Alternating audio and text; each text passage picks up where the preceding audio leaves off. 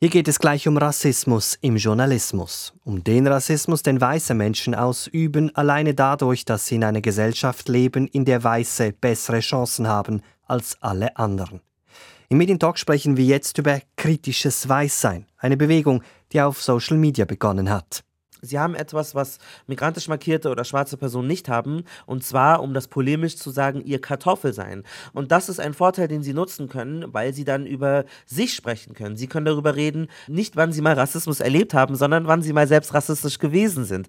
Der Journalist Malcolm Ohanwe ist einer der Initianten der Bewegung, eine Bewegung, der sich mittlerweile auch viele weiße Journalistinnen und Journalisten angeschlossen haben, mit Artikeln, in denen sich die Medienschaffenden Gedanken machen darüber, was es heißt, heute weiß zu sein. Die Frage ist nur, wie systemkritisch kann Journalismus überhaupt sein? Wenn wir zeigen, dass wir bereit sind, solche für uns kleinen Veränderungen zu unternehmen, um eben Solidarität und Mitgefühl zu einer benachteiligten Gruppe auszudrücken, dann ziehen vielleicht mehr Leute nach und dann verbessert sich das sprachliche wie auch das gesellschaftliche Klima insgesamt. Zwei beteiligte Journalistinnen erklären, was es heißt, sich selbst zu kritisieren im Zuge der Black Lives Matter Bewegung. Und später thematisieren wir die Gewalt gegen Journalistinnen und Journalisten in den USA, denn diese hat während der Black Lives Matter Demos massiv zugenommen. Ein Schweizer Journalist berichtet von seinen Erlebnissen und wir fragen, wie steht es um das Demokratieverständnis in den USA, wenn sich Medienschaffende vor Polizeigewalt fürchten müssen. Diese Sendung gibt es auch im Abo srf.ch-medientalk. Mein Name Salvador Atassoy. Die Solidarität, sie war groß im Zuge der Black Lives Matter Bewegung, auch bei uns. Nur Solidarität alleine bringt nichts, sagt Malcolm Ohanwe. Der junge deutsche Journalist hat in den vergangenen Wochen extrem viel zu tun. Er ist schwarz und darum bei Medien extrem gefragt, wenn es darum geht, darüber zu sprechen, wie sich Schwarze in Deutschland fühlen, was sie über die Ereignisse rund um George Floyd denken, was Black Lives Matter bedeutet, schwarz sein erklären.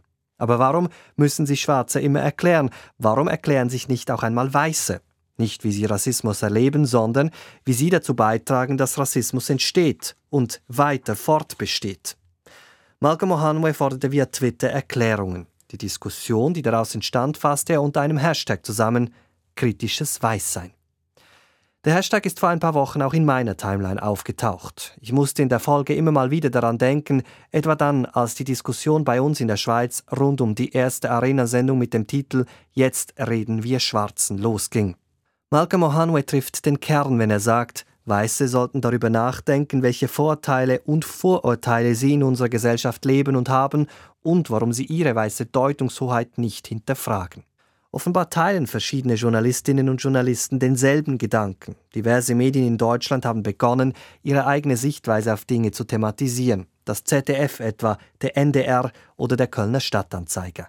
Kritisches Weißsein zieht immer größere Kreise. Ich habe mich darum mit Malcolm Ohanwe in Verbindung gesetzt und ihn gefragt, wer überhaupt auf die Idee kam, von Medienschaffenden einen Perspektivenwechsel zu verlangen. Durch solche Berichterstattung, die davon lebt, dass ähm, schwarze Betroffene immer wieder erklären müssen, wie sehr sie leiden, welche Traumata sie durchlaufen, dann äh, führt es dazu, dass weiße AutorInnen immer schwarze Personen so begutachten. Und das hat auch einen historischen Kontext, dass schwarze Personen analysiert werden, seziert werden. Man möchte herausfinden, wie fühlen sich die Haare an, wie ist es denn so, was ist denn mit deiner Haut? Man wird exotisiert.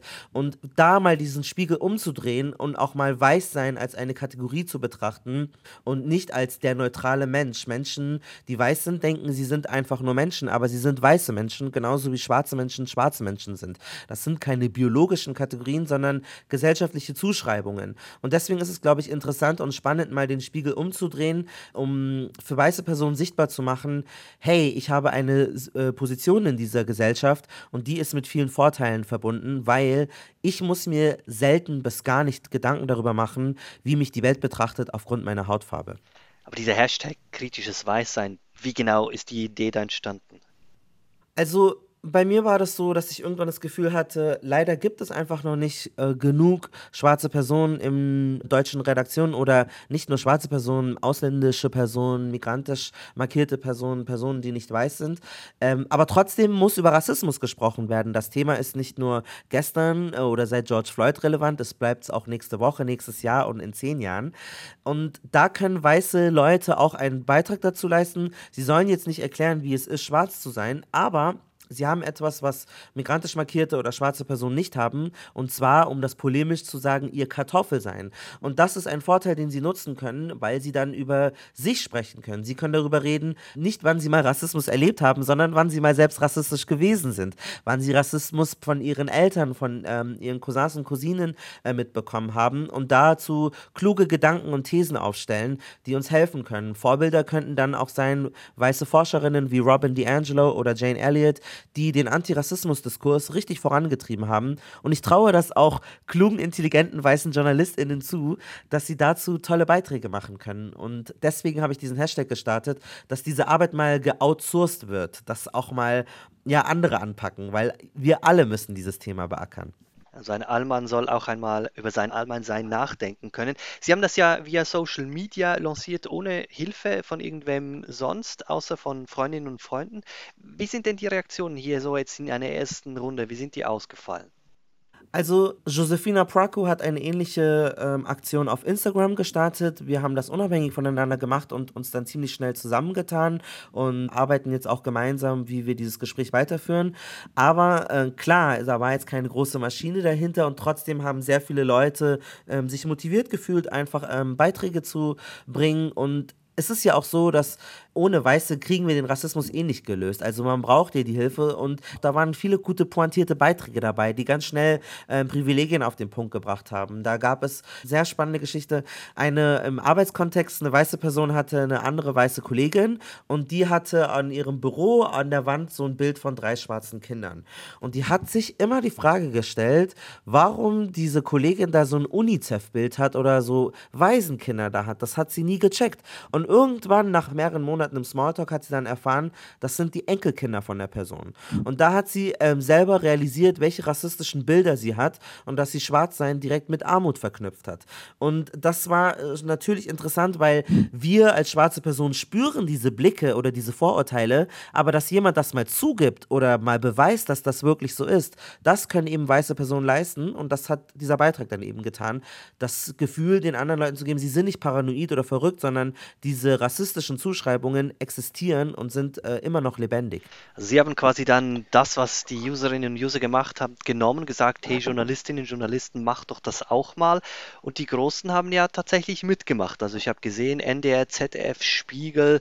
Was würden Sie sagen? Es ist angekommen bei den Großen es ist zu hoffen, dass das jetzt noch weitergeht. Ich glaube, es wird, äh, es werden jetzt noch viele Beiträge folgen.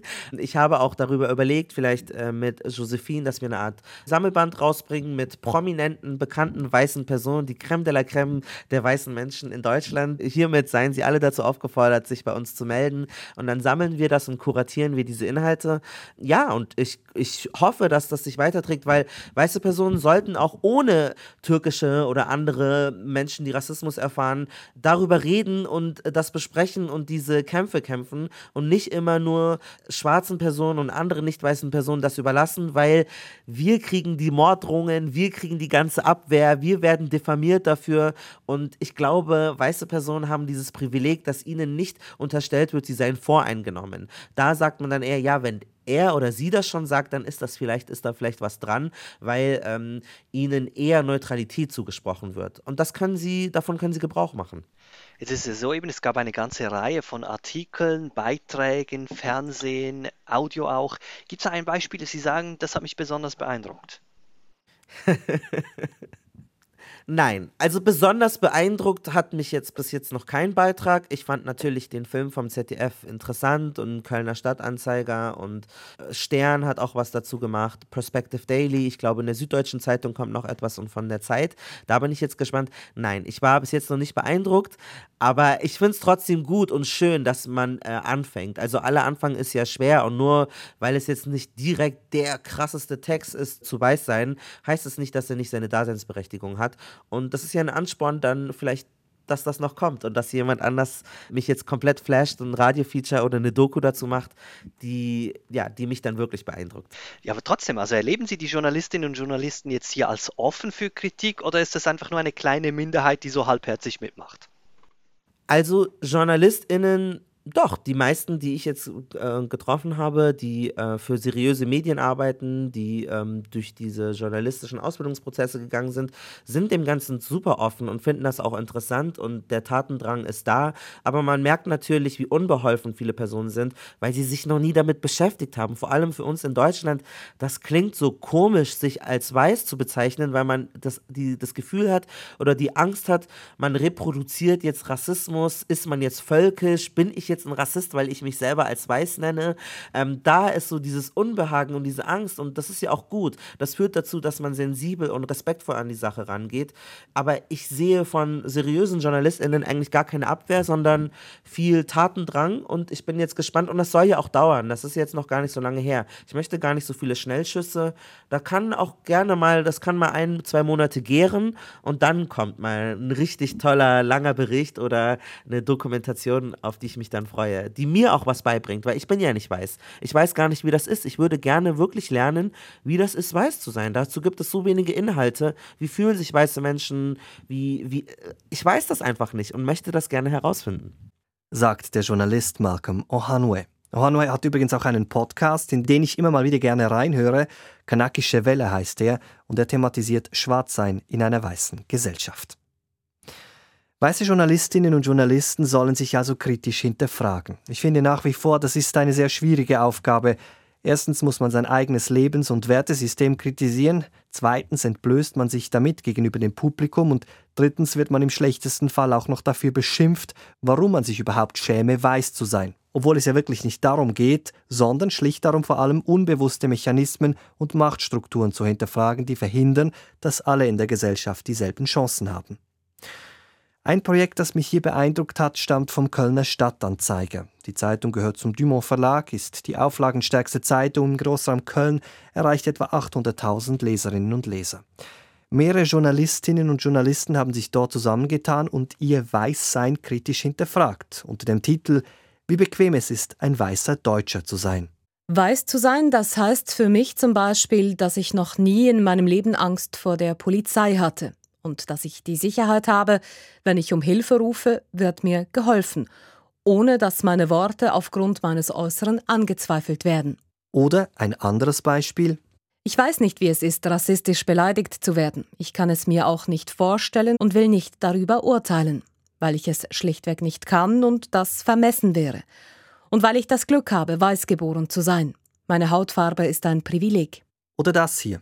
Mich fragt niemand, was die Proteste in den USA mit mir machen. Mich fragt niemand, ob ich mich in Deutschland sicher fühle. Mich fragt niemand, ob ich mich ausreichend durch die Regierenden repräsentiert fühle. Und niemand sollte mich das fragen. Denn Menschen, die aussehen wie ich, sitzen in allen wichtigen Positionen dieses Landes. Sie führen die größten Unternehmen, lehren an den wichtigsten Universitäten, fällen die wichtigsten Entscheidungen. Wenn ich den Fernseher anschalte oder die Zeitung aufschlage, wird mich zu 99 Prozent jemand anlächeln, der so aussieht wie ich. Sich selbst kritisieren. Wie ist die Idee entstanden? Ich habe zwei Journalistinnen des Kölner Stadtanzeigers angeschrieben. Beide waren sofort bereit, mit mir zu sprechen. Kendra Stenzel und Sarah Pikiredu. Ich habe Kendra Stenzel gefragt, wie sie auf die Idee kam, sich an dieser Bewegung zu beteiligen. Es war nicht meine Idee, es war erstmal Malcolm O'Hambes Idee und ich habe einfach nur den Tweet gesehen und dachte mir direkt, dass ich da gerne drauf eingehen würde und drauf antworten würde. Habe aber schnell gemerkt, dass ich da alleine auch an meine Grenzen stoße und dachte mir, dass es vielleicht die schönere Idee wäre, das in einer Gruppe zu machen, in der Redaktion. Und habe dann die Idee einfach mal weitergegeben und gefragt, wer Lust hätte mitzumachen. Und es ist relativ viel bei rumgekommen, glaube ich. Sarah Pigiredo, das heißt also, Sie sind folglich dann auf diese Anfrage eingestiegen. Ganz genau. Ich habe die Anfrage von Kendra gesehen, ähm, die sich an uns als Team gewandt hat und äh, hatte sofort ganz viele Ideen im Kopf und äh, viel äh, Lust, mich daran zu beteiligen, weil ich finde, dass es ein guter, ein fruchtbarer Ansatz ist, ähm, zu dem wir viel konstruktiv beitragen können. Jetzt geht es ja um Systemkritik, also es geht darum, das eigene Weißsein, das eigene System zu hinterfragen, mit dem man die Welt erblickt. Wie hat das in Ihrer Redaktion ausgesehen? Wie lief die Diskussion dazu ab? Die Diskussion vorab haben wir uns vor allen Dingen erstmal erspart. Also wir haben die Hürde oder ich wollte sie relativ niedrig legen, habe einfach den Tweet geteilt, beziehungsweise die Reihe von Tweets, die gepostet wurden, damit das Team Eindruck erhält, auf was es da antworten kann, wenn es denn möchte. Und habe einfach gesagt, wer mitmachen möchte, bitte. Ich, keine Längenvorgabe, auch keine Tonvorgabe. Jeder soll das erstmal auf seine eigene Art interpretieren. Und es sind ja auch genau deshalb vielleicht komplett unterschiedliche Beiträge bei rumgekommen, von kurzen Episoden bis hin zu, ich hinterfrage tatsächlich das System oder meine eigenen Muster. Und ich denke, das ist vielleicht ein guter Anfang, dass jeder sich auch den eigenen Punkt setzt, wo er am leichtesten ansetzen kann und sich von da nach vorne arbeitet. Sarah Piqueredo, das bedeutet, Sie haben gar nicht mit anderen gesprochen, sondern selbst einfach gemacht. Ganz genau. Ähm, und das fand ich eigentlich auch sehr schön. Man war halt auf der einen Seite ein bisschen allein gelassen. Zumindest ging es mir so.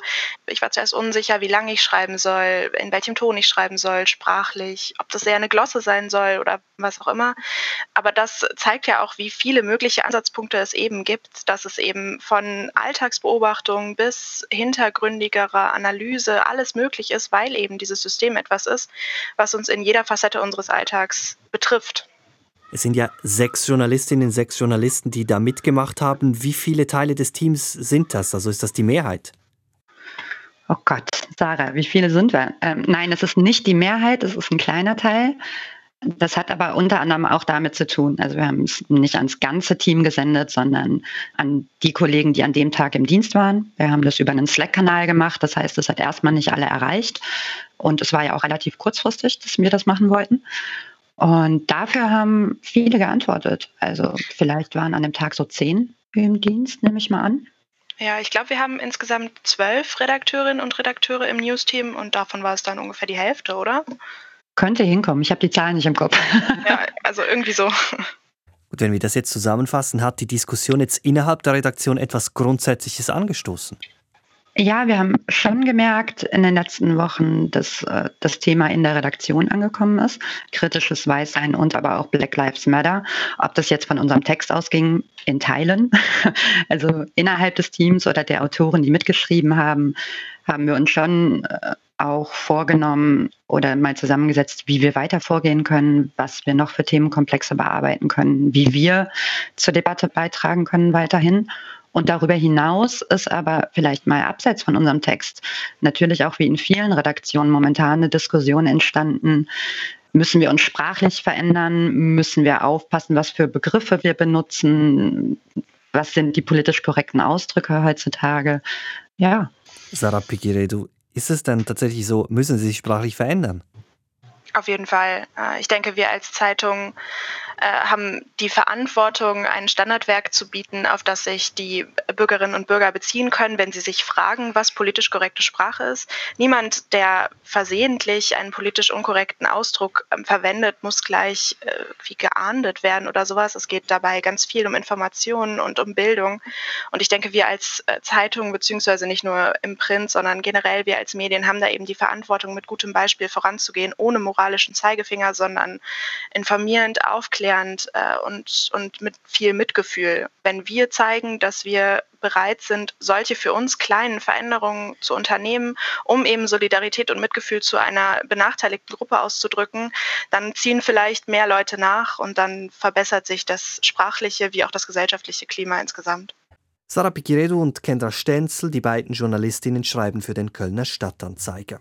Übrigens, aus der Schweiz hat sich noch kein Medium an der Aktion beteiligt darüber geschrieben, ja, und wie immer mal wieder versucht zu erklären, ja, das haben diverse Titel, der Tagesanzeige etwa oder Watson, aber wirklich an der Debatte teilgenommen? Nein. Ich denke, dahinter steckt der Gedanke, dass man sich als Journalistin, Journalist neutral verhalten sollte, dass man nicht Partei ergreifen darf. Das Problem ist, in dieser Sache ist der oder die Medienschaffende bereits längst selbst Partei. Denn er oder sie prägt ja alleine schon mit seiner Sprache, der Themenauswahl oder der Perspektive das Gesamtbild. Und das darf, kann, ja soll thematisiert werden. Denn im Grunde ist das ja nichts anderes als eine zu einseitige Berichterstattung, geprägt durch Muster und blinde Flecken, die wir bisher als Medienschaffende eben kaum thematisiert haben. Zu einem anderen Thema nun, das aber damit zusammenhängt. Ende Mai kam es in den USA zu ersten Demonstrationen der Black Lives Matter-Bewegung. George Floyd starb am 25. Mai bei einer gewaltsamen Festnahme. Am 31. Mai verhängten 40 amerikanische Städte Ausgangssperren, die Nationalgarde kam zum Einsatz, Demonstrationen arteten in Scharmützel und Gewalt aus. Im selben Zeitraum berichteten Journalistinnen und Journalisten von einer massiven Zunahme an Gewalt gegen sie selbst. Alleine in der ersten Juniwoche sind es mehr als 200 Meldungen, die beim Press Freedom Tracker eingegangen sind. Polizistinnen und Polizisten attackieren und verhaften Journalistinnen und Journalisten. Es macht den Eindruck, als wäre es gefährlich worden, in den USA zu berichten. Mittendrin ist auch ein Schweizer Journalist, Gaspar Kühn. Er berichtet für RTS, Radio Television Suisse aus Washington.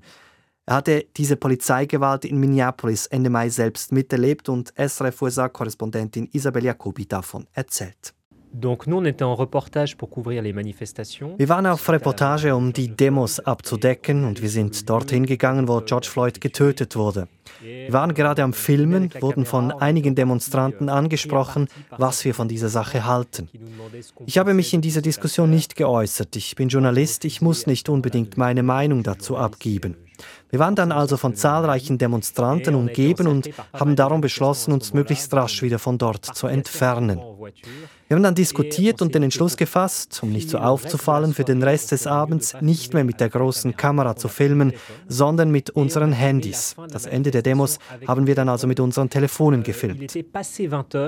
Es war nach 20 Uhr. Um 20 Uhr begann damals die Sperrstunde. Es gab aber noch einige Demonstrantinnen und Demonstranten, die beschlossen hatten, diese Sperrstunde zu brechen und in Richtung Downtown Minneapolis zu marschieren.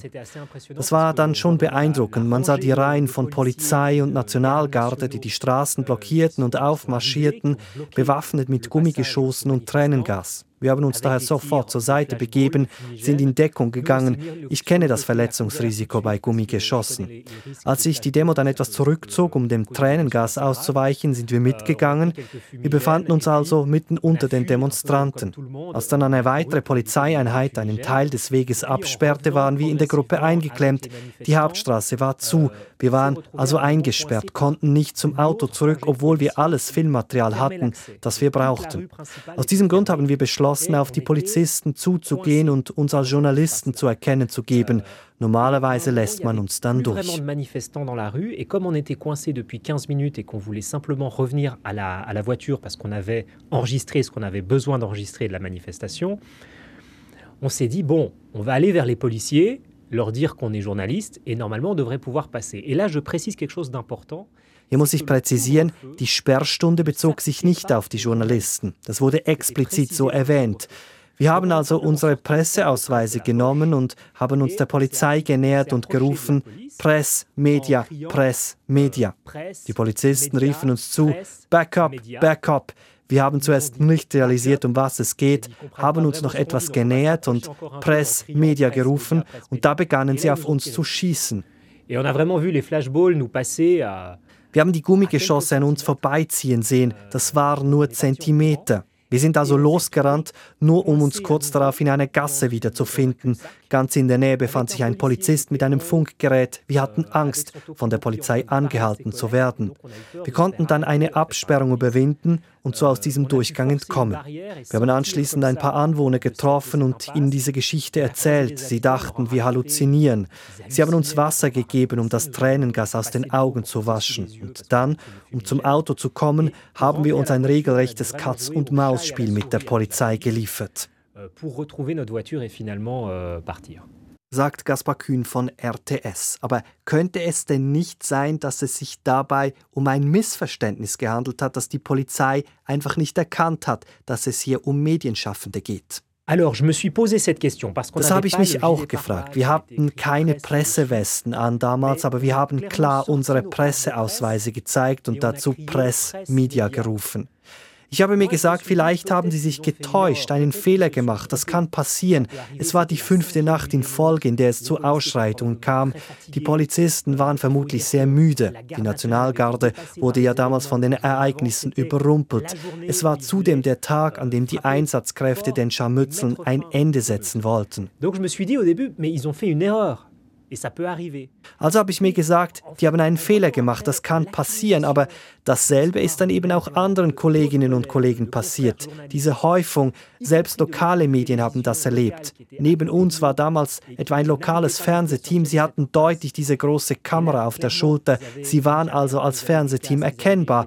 Da habe ich mir gesagt, das ist doch irgendwie merkwürdig, diese Häufung von Gewalt gegen Medienschaffende, dieses gezielte Feuer, obwohl wir das Recht hatten, da zu sein. D'actes contre les journalistes, sachant encore une fois que le couvre-feu précisait qu'on avait le droit d'être là. Sagt Gaspar Kühn von RTS. Was bedeutet diese Gewalt, diese Übergriffe jetzt für den Zustand der Demokratie in den USA? Journalismusforscherinnen und Forscher zumindest sind alarmiert. USA-Korrespondent Matthias Kündig berichtet. Bestürzend seien die Bilder, sagt Journalismusprofessorin Ellen Shearer von der Northwestern University. It's astounding. I've never seen this much violence against journalists in the United States ever. This is a new low. So viel Gewalt gegen Medienschaffende in so kurzer Zeit habe es in den USA noch nie gegeben. Angegriffen wurden sie, obschon sie sich klar als Journalisten zu erkennen gaben. I am press. I don't care. Get down. Okay, I'm down. I'm down. I am press. Please. I was just sprayed in the face with pepper spray. Die Organisation Press Freedom Tracker hat in nur einer Woche über 200 Vorfälle registriert. 50 of them were physical attacks 50 Journalistinnen und Journalisten seien körperlich attackiert worden, 33 mit Tränengas, 20 mit Pfefferspray, 50 mit Gummigeschossen. Ganz gezielt und mit voller Absicht. Ein CNN-Reporter wurde live vor laufender Kamera verhaftet. We are live on the air at the moment. Put us, put us back where you want us. We are getting out of your way, so just let us know. I'm sorry? You're under arrest. Okay. Do you mind whoa, whoa, telling whoa, me why I'm under arrest, sir? Wie feindliche Kämpfer seien Journalisten von der Polizei behandelt worden, sagt Ellen Shearer.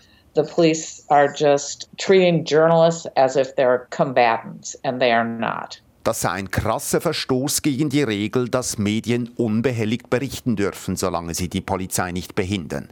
In einer Demokratie müsse diese Regel von der Polizei unbedingt respektiert werden, denn die Journalistinnen und Journalisten seien quasi die Augen und die Ohren der Bevölkerung. The news media helps the public see and understand what's going on. And if we can't see, if we can't be there, and do our jobs because we're in danger, the public loses out. Es hätten wohl verschiedene Faktoren dazu beigetragen, dass sich Angriffe gegen Medienschaffende derart gehäuft hätten, glaubt Shearer. Viele Menschen stünden seit Wochen unter enormem Stress. But I also think in the United States, for more than three years now, we have been hearing the press called the enemy of the people. Seit mehr als drei Jahren würden die Medien als Feind des Volkes verunglimpft, als Fake News, Lügenpresse. Diese Worte des Präsidenten hätten Schaden angerichtet. And I think what we're seeing now, at least in part the result of the way the media has been vilified by the president. Der Gouverneur von Minnesota hat sich inzwischen für die Verhaftung des CNN-Journalisten entschuldigt. Ansonsten fehlten aber klare Stellungnahmen von Seiten der politischen Entscheidungsträger oder der Polizei, bedauert Ellen Shearer. It would really be helpful if those at the highest levels of government, whether it's governors, the president, mayors, the police chiefs, they need to make a clear statements that this behavior is unacceptable and there will be consequences. Im Moment könne sie nur hoffen. I hope it doesn't get worse. I hope this is a wake up call. I hope police forces will realize they need to train their officers better to understand the role of the media. Es sei zu hoffen, dass die Polizeichefs ihre Korps wieder daran erinnerten, dass Reporter nicht Feinde seien, sondern eine wichtige Aufgabe für die Gesellschaft erfüllten, sagt Ellen Shearer. Dennoch sei es beängstigend, dass dies in einer Demokratie wie den USA wieder nötig geworden sei. USA-Korrespondent Matthias Kündig. Damit sind wir am Ende des Medientalks. Uns gibt es auch im Abo einmal pro Monat srf.ch-medientalk. Produktion und Moderation Salvador Atassoy.